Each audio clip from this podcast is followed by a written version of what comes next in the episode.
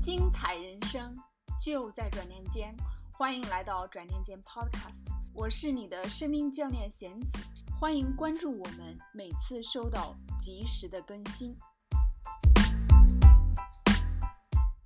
现在呢，我们想邀请现场的观众们，如果你们有有问题的话，现在可以问我们的嘉宾妈妈，包括我自己在内，尤其是关于女性自我价值。爱与尊重这一块，我知道玉林他在群里面的时候问到了，玉林也应该在现场，你要不要现场来问我们的嘉宾妈妈一下你想问的问题？你说妈妈们如何管理自我成长是这样子吗？嗯，你能稍微把你的问题深入一下下吗？嗯，就是想关注一下，就是不管是呃全，因为我现在是全职，我就比较关注全职妈妈对于自我成长。她是嗯，就是具体在哪些地方？嗯，可以分享一下吗？好的，就是嗯，对。啊，这个问题有没有哪位嘉宾妈妈特别想要回答？Catherine，哦哦，我 Free 先举手，你先来吧。好，嗯，我跟大家先汇报一下我这几年学习的情况。嗯，我我自从认识了弦子以后，我大概读了。十多本书，基本上都是关于，呃，这种，呃，灵性觉醒啊，或者说是，嗯，parenting 啊，就是你育儿的，还有你这种沟通啊，非暴力沟通这些东西。我觉得这些东西很多都涉及到就是管理啊、沟通能力、领导力等等。其实我觉得这个东西在家庭生活中特别重要。而我们在任何地方都没有说有一个特别系统的学习，我觉得可能从对于全职妈妈而言，这个可以先先从这儿开始，先把自己的能量给提升起来，把我们老公的这个行动力给带动起来。我觉得，我觉得这样是一个比较好的开始。嗯，特别棒的回答。嗯，Catherine，你好像也要有补充的是吧？对我也有类似的分享，我想还是比较一下我前后的变化。其实我刚开始做全职妈妈的时候，在我有时间的时候，我就刷手机、看手机。我那个时候我收获是跟很多妈妈会有一个聊天啊这样的过程。啊，包括交流这些心得体会呀、吐槽呀等等，甚至会有的时候，在我呃们家妹妹出生之前，我会一年能刷一到两个剧，就是长的那种那那种电视剧。但是后来，就是自从妹妹出生，我对这个全职妈妈有一个更新的一个认知之后，我就发现，我看完了剧之后，当时觉得很开心，但是不能给我给我带来一个。一个持久的一个一个回味，可能那个故事看完了就看完了，甚至当时看完了看的时候不按照我想的那个剧情，而且还觉得特别的，就是闹心啊这样的事情。后来我就在。呃，就是把家里的这些事情都捋顺了。比如说，我分享一下我自己的经验，就是在比如说在妹妹那个时候睡觉的时候，我就会在一边做家务事的时候一边听书。读的书方面，我跟 Freya 差不多，有这个 parenting 方向的，因为这个虽然就是说。呃，这个书是书，但是你理论实践是两回事儿。但是对于你这种比较宏观性的指导，还是非常有有帮助的。就是怎么样的去育儿，呃，因为我非常赞同的一句话就是说，当你在养育的过程当中，你经常发现 frustration，就特别纠结、暴怒。啊，或者是 struggle 的时候，你一定是养育方法上需要调整。我当时就是抱着这种态度，读了很多 parenting 方面的这个书。我发现我的受益之处就是，如果这个书就是你不能够落到实践当中，但是至少给你一个预期，就是说两岁他就是有一个这样的一个容易哭呀，或者是情绪崩溃的时期。这个就是一个预期吧，这样的话，就是在你育儿的过程当中，就会有一个很少的一个焦虑，焦虑感就少了。然后另外一方面，我觉得也看每个人的兴趣和爱好。像 Freya 说的，大概是什么，就是这种跟别人的就是沟通交流呀，这些我也会去看。还有另外一方面就是，呃，贤子将会在第三场提到的是金钱。如果全职妈妈对这个金钱上边有这个 concern 的话，我也会读一些投资上面的书。这个书就是都是在一边做家务一边进行的，所以你这种累积累积，每每一年下来，基本上就是十几本、二十几本书，就很轻松的就读完了。嗯，特别棒啊！玉玲，就是关于呃成长这一块，其实我在一年前的时候，在波士顿高中群做过一期专门的讲座，嗯，大概有一个半小时。嗯，是专门讲就是成长有哪些方面，可能跟传统的成长不是很一样。嗯，我我当时为那个讲座准备了很长时间，嗯，是专门就是讲到了，比方说啊心态方面、格局，嗯，就是读书是一个方面，还有就是能量，这些都提到了。如果你感兴趣的话，可以去我的那个。喜马拉雅电台转念间贤子专辑，所以我自己个人就不在这发言了，因为我讲座里面总结的更加的全面和具体。啊，接下来呢？好，谢谢，谢谢，谢谢你们。接下来我呃想邀请一下这个问了一个问题的，我看一下，我在转型期，如果对未来感觉不确定和担忧，我可以做什么？问这个问题的妈妈现在在现场吗？其实这个问题我应该是在，在就是刚才嘉宾分享的时候，我就特意问了 Catherine 和姜磊，对吧？所以呢，我们这一期呃，我们这一次活动会，我现在正在录，就是会分享出来，请大家继续关注转念间的这个平台上的一些活动啊。我在这里就不再多说了，因为其实在讲这个分享当中，姜雷和。和 Catherine 提到了，那么我现在特别想邀请，就是现场的朋友，你们有没有什么特殊想问的问题？现在欢迎您举手。贤志老师，哪一位？请说。玉林。哦，玉林。啊，我想再问一个问题，就是呃，全职妈妈他们那个是如何管理自己时间的？可以分享一下吗？我们第第二场是专门关于时间管理，但是现在如果有谁想要说一下，也可以聊一下，简单聊一下。但是提醒大家的是，第二场专门讲时间和能量管理。哦，好的，好的，好。嗯，Stephanie，你是想要到镜头上来说，还是我就在这里读你的问题？你可以把自己的麦克打开吗？你可以不用出镜，但是你自己讲出来好不好？哦，不能讲话，因为家人住。睡着了，那我来读一下吧。Stephanie 的困惑是因为专业所限，来到美国之后被迫全职。之前在国内做到了自己儿时的理想职业，前景很好。现在很担忧孩子大了，想付出都不大可能，要靠别人一辈子，于是非常忧虑。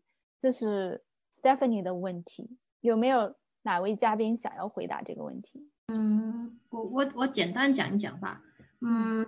其实，这个还是呃，就是我觉得现在这个这个这个时代哈，嗯呃，其实转行什么都是很正常的。就是说我我觉得我我不是很确定，他有时候我们会有执念哈。我原来呃这行做的非常棒，我非常希望希望让希望就是说做回，然后又觉得看不到希望，嗯，但是嗯。呃，首先，我觉得这个是个呃呃是个是个心态，就是说，呃是个心态，就是说，嗯，转行是个很正常的事情。呃，同时，如果是呃，我不能告诉你说你到时候会能做什么事情，但是说。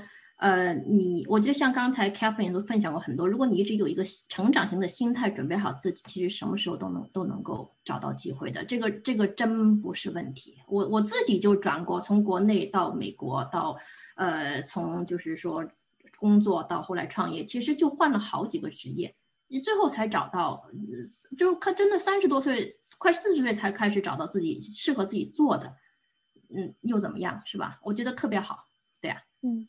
好，我来补充一下，Stephanie，你说担心孩子大了以后付出不容易，你能告诉我一下你的孩子现在几岁吗？因为这有一个时期，如果你的孩子三岁以下，我对您的建议就是我曾经对姜磊还有苏也都曾经说过的，就是 timing，就是有一个时机，可能这个时候把你的关注力都放在就是孩子的养育这一块。如果孩子是三岁以下，哦，你刚才说了三点五岁和一岁，那其实真的是，嗯，如果家里经济情况允许的话，先专注在养育孩子这一块。但是呢，不是说你这个期间什么事儿都不可以。就是其他除了养育孩子就不可以再做别的事情了，这个就是陷入了我从前的执念里面去了。我认为你可以在这段时间准备自己，就像刚才几位嘉宾妈妈分享的一样，你可以读书，你可以就是参加一些可成长的课程，你可以嗯参加一些志愿者的工作。比方说，今天我们来参加的所有的这个活动的妈妈就是志愿者。如果你问他们在这次志愿活动活动当中，他们有没有获得成长？嗯，我想邀请，就是当场有谁有谁想要跟这位妈妈分享一下，你在这次志愿活动当中有没有得到分成长，有什么样的成长？这样可以就是让他知道，全职期间你也可以参与什么一些活动，能够让你得到成长，为未来做准备，好吗？就是从你们做嘉宾参加这样的一个志愿活动。的角度来回答这个问题，牛佳姐，我我作为一个过来人啊，因为我女儿已经马上快十六岁了，呃，其实就是刚才贤子讲的这个 timing，你要从你的一生来看待，你应该怎么安排你的人生，不是简单的这一两年，也不是说你年轻过去了有什么美好的风景，你这辈子再也看不到了，不会的。人生永远有机遇，只要你把你自己就是各方面准备好，机遇会更多，会更好。嗯，也可能你可能才来美国，可能没有几年吧，也许你对周围的环境有可能没有你过去的环境那么熟悉，所以每个新移民呢，多多少少他会有这么一种伤感，就在你新来到美国五年呀、三年呀。这个左右的时候呢，你会觉得你丢失的比你得到的多，但是随着你慢慢慢慢在这个新的环境熟悉成长，你发现转个行，重新生活在一个城市，呃，甚至搬家、小孩换学校，这些所有的大大小小的问题，在你的人生当中你都必须要面对，而且根本不是什么太大的问题，它不会阻碍你的幸福，也不会阻碍你的自我实现。你如果能够，呃，把你各个方面成长好的话，机会永远都有。嗯，这也是刚才黄涛讲的，就是尤其现代社会，也许你现在再回到你原来中国那个环境，你可能几年以后，你自己不知道，世界变了，你也可能从非常理想的一个工作变得走入低谷，然后还没有更好的机会，这都是有可能的。对，所以这不是什么呃不确定性啊，这是一个确定的一个。你你你只要是学好你自己，准备好你自己，你的未来是会更好的。对，如果这位朋友要是在我的朋友圈的话，你可以去翻一下我前几天分享过的，就是乔布斯他在斯坦福毕业典礼上发表的一呃讲话当中一段话，就是。每个好像不经意的点，当时你在过的时候，你不觉得它对你的人生有什么意义？等你再回过头去想的话，这些所有的点都可以串在一起。人生没有白走过的路，就是包括你现在全职这样子。然后，嗯，我看这个呃苏举手了，你也要回答这个问题是吧？嗯，对我具体我不知道你是要从事。哪方面的职业？但是我觉得在美国有非常非常多的机会可以去学习，你可以申请学校在线网络学习的机会特别多。像现在很多人都在往机器学习方向转，然后大家都在自己读书，然后嗯我觉得很多人都在做准备。所以如果你自己真的有理想，而且你确定那是你想做的事情的话，就要坚持下去。对。对，还有谢谢你苏，还有就是在嗯聊天栏里面有一位听众观众，他的讲话讲嗯他说他的发言嗯特别棒嗯曹佩他同时也是我们转念间的一位学员啊嗯他说做自己想做的事情，其实没有必要对自我实现和未来定义的很狭隘。不是只有找工作的知识才是自我提升，这一点我特别特别的赞同。嗯，没错，就是还是建议大家去听我那一期，就是关于自我成长，成长到底是什么那个那个讲座，有一个半小时。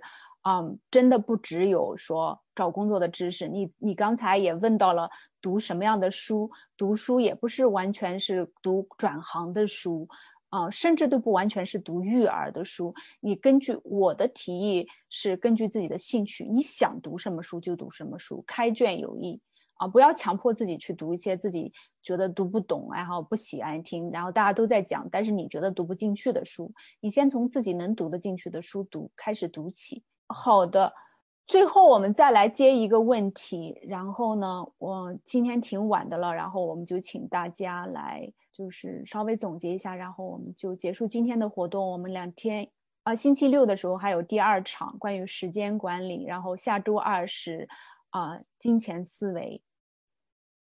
好，有一个问题想来在最后关头来问一下。好，您是谁？先说一下自己。我是嘉诚，呃，嘉诚你好，啊，对我刚刚在 chat 里面其实有问到，但是我觉得我自己来表述的话可能会更加清楚。就是我想分享的这个苦恼，其实我自己可以看见是我自己内心的一个执念，就是我不明白为什么男性做家务就是需要夸，而我自己做家务呢就可以非常自然的知道要去做什么。呃，当然我觉得有有些女性可能不知道哈，所以我只是在。再说一个大部分的情况，然后呢，我听过很多过来人就是说，你不要去管管这些啊，你你你想要让他做的话，你就要多多鼓励他，就像刚刚呃呃涛说的，所以这些东西我是听过的，可是，在实践上，因为我非常的执着于平等，我不知道我自己为什么那么执着于平等，我就觉得。我没有需要你来夸我才去做家务，那我为什么需要去夸你，你才可以去做家务呢？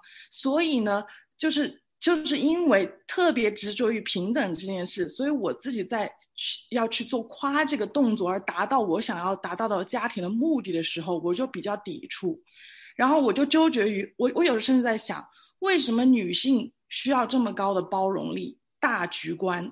我们需要去理解别人，去夸别人，才能够解决问题。那那好像就感觉到自己和丈夫的这个地位，好像是自己要做到一个像布达布达，像一个佛祖一样的一个比较比较大的包容力，我才有可能让这个关系比较融洽。所以呢，我目前的状态是觉得，我有时候呃，可能自己的状态或者 self care 做比较好的时候，感觉到任督二脉打。打穿了，所以我可以做到真诚的去夸他做家务，就是哎，你做的很棒，一点点小问题我就可以说，嗯，真的是做的很棒哦。但是有时候可能自己的自我状态或者 self care 做的不够的时候，我又夸不出来了，因为我又开始执念于凭什么我就是要夸你了，所以感觉到自己就在游走于这种这个任督二脉打开，然后又闭合，用以前的方式去思考事情的这样一个一个一个一个状态。所以，我我才想要这样子来表达 出来，然后来讨论一下。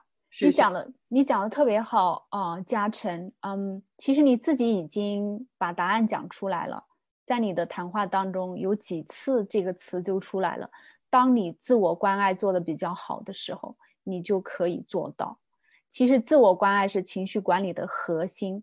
我们如果就是有听我做过啊情绪管理分享的。嗯，妈妈们可能一而再、再而三的听到我强调，核心就是自我关爱。当你能做到爱自己、看见自己的时候，然后你的你的伴侣他来到你的生命中，不是给你幸福的。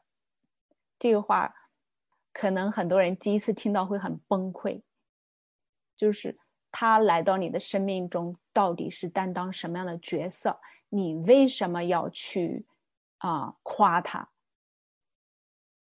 然后，因为我记得在我的学院当中，有人曾经问过我说：“为什么需要改变的人是我？为什么不是他？做女人为什么这么难？为什么我我要从我先开始做改变？”我看到苏举手了，我让苏来回答这个问题。我忍不住想说了呀，我我我终于有一段时间，我终于明白了这个事儿。就是女人和男人是不同的，女人跟小孩是不同的，每个人都是不一样的，就好像你看花草一样，每个都是长得不一样的，你不能给他贴一个你觉得应该是什么的标签给他，然后你就会对他有错误的期待。你是一只小白兔，你是吃胡萝卜，但是它是一只大灰狼。你指望大灰狼做什么？一跟你一样吃胡萝卜吗？如果对于大灰狼，你你夸它就有作用的话，那就夸它；那你不夸它没有作用，那那怎么办呢？你只有夸它。所以我觉得这就好像在开开一个锁一样，只要这个钥匙能把这个锁打开，这就是一把好钥匙。如果这个钥匙打不开这个锁的话，你可能就需要换一把钥匙。你就就就是你一直就我也经常会想，凭什么这个事情老得我来做，而不是你来做？就这凭什么三个字，就会成为一个很大的障碍。当你把这凭什么给放下来的时候，一切问题都解决了。手动的给你点赞，苏。对了，然后我想就是回答嘉诚的问题，就是我跟他有。曾经有同样的困惑，我也对于男女平等有执念，我也对于说为什么你做一点点事情我就要夸你，就是我我做好像就是很正常，你一做我就要夸你，我也是有过这样的困惑的。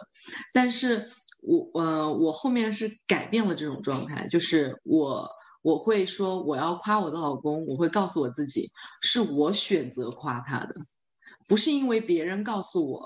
你夸他就有用，我的状态是我选择夸我的老公，我觉得我老公做得好，我是发自内心的在夸他。我有的时候是莫名其妙的，就一个特别小的点夸，夸的我老公莫名其妙就云里雾里，特别开心。但是我真的是我选择夸他，不是因为别人告诉我夸老公有用，就是改变自己的一种心态，我选择这样做。你就不会有这种执念和困惑了。对，这句话特别有智慧。我选择这个，你把你自己当做了你人生的主人，你不是在坐着等着你的婚姻关系产生一个新的变化，朝你想要的方向去发展，然后坐等这样的一个发展，而是你自己开始经营你这段婚姻。当你是你的呃公司的这个 founder。或者经营人，你要想办法主动积极的让你的公司盈利。比方说，让你的婚姻银行存钱，你夸他就是给你的感情账户存钱。嗯，其实我又想要回到你刚才自己就说到的，就是这个，嗯，自我关爱，就是爱自己的时候，你就可以做到有能量可以关，就是啊，嗯，去关爱你的老公，然后。其实你夸他就是关爱他。如果对于自我关爱这块感兴趣呢，我有一个彩蛋，这是一个免费的音频，就是爱自己。这个爱自己的这个音频是我自己在自我价值这一块特别低落，或者说我自己也不是很确认。我在想，我到底是不是需要通过做做做。然后来获得认可，获得我的价值的时候，还是说这个价值真的来自于哪里？然后我在跟我的生命教练梳理的过程中，我后来得到的感悟，我把它录成音频了。然后，那么今天这个分享呢，就到这里。非常感谢所有的嘉宾妈妈的精彩分享，嗯，然后你们每一位。嗯，我觉得特别有幸能够和你们同行，也是特别感谢今天能够来到我们的现场，来到我们直播间的所有的妈妈们。嗯，你们能过来本身就是对自己的一个投资，对自己的一份关爱，所以要为你们喝彩，给自己这样的一个时间。嗯，时间是能够送给自己的最好的礼物。我们在第二场会聊到这一块。嗯，所以非常感谢大家。那么今天我们的这个分享就到这里结束了，嗯，祝福大家，谢谢，谢谢所有的嘉宾妈妈们。贤子老师，那个聊天里面有一个 Summer，可能需要你的帮忙。他写，他问了一个问题，好像没有人回答他。他说，那没有看见。嗯，他说他看到很多朋友对男女平等、情绪价值、个人选择有问题。那么，如果一方一切方式都用过，却无济于事，是否是否离开婚姻也是一种选择呢？这个问题是一个非常大的，也是一个非常私人的问题。我建议啊，这位朋友能够就是啊。找一个别的时机来谈论这个，最好是私底下来讨论这个话题，啊，然后关于男女平等这一块，其实我和牛佳姐有一个约会，我们会做一期专门关于男女平等这方面的这样的一个谈话分享，嗯嗯，然后啊，所有还继续有问题的妈妈可以可以加我私信或者在我的转链间群里面的话，对。然后有些问题是非常需要深入，也是非常隐私的，我们就不在这种场合来讨论了，关系到这个婚姻离婚这一块。哦，我的微信是 coach 贤子，coach 贤子。嗯哼。然后就是关系关于对于这个自我成长和和情绪管理，刚才那位朋友提到情绪管理，又提到夫妻关系、婚姻这一块。我们有一个一年大概只有一次到两次的机会，就是我们的下一次共修营。其实你们可能听到小伙伴们多次提到共修营，共修营。什么是共修营？这是转念间的一个 group coaching，就是团体教练共修的这样的一个机会。我们可能华人比较喜欢称它为课吧，就是这样的一个课程。但是这个课程跟其他的课不一样的地方是在于能够实时互动。你们今天看到这个呢，是瞥见了一下他的影子吧？共修营的影子，在共修营里面，我们可能谈论的更加深入，嗯，但是还是有蛮多类似之处。所以呢，如果你想在这块有特别多的成长的话，就是这个共修营会涵盖情绪管理、亲子关系和亲密关系，也就是婚姻关系这一块，同时还谈还会讨论到女性的转型，就这个。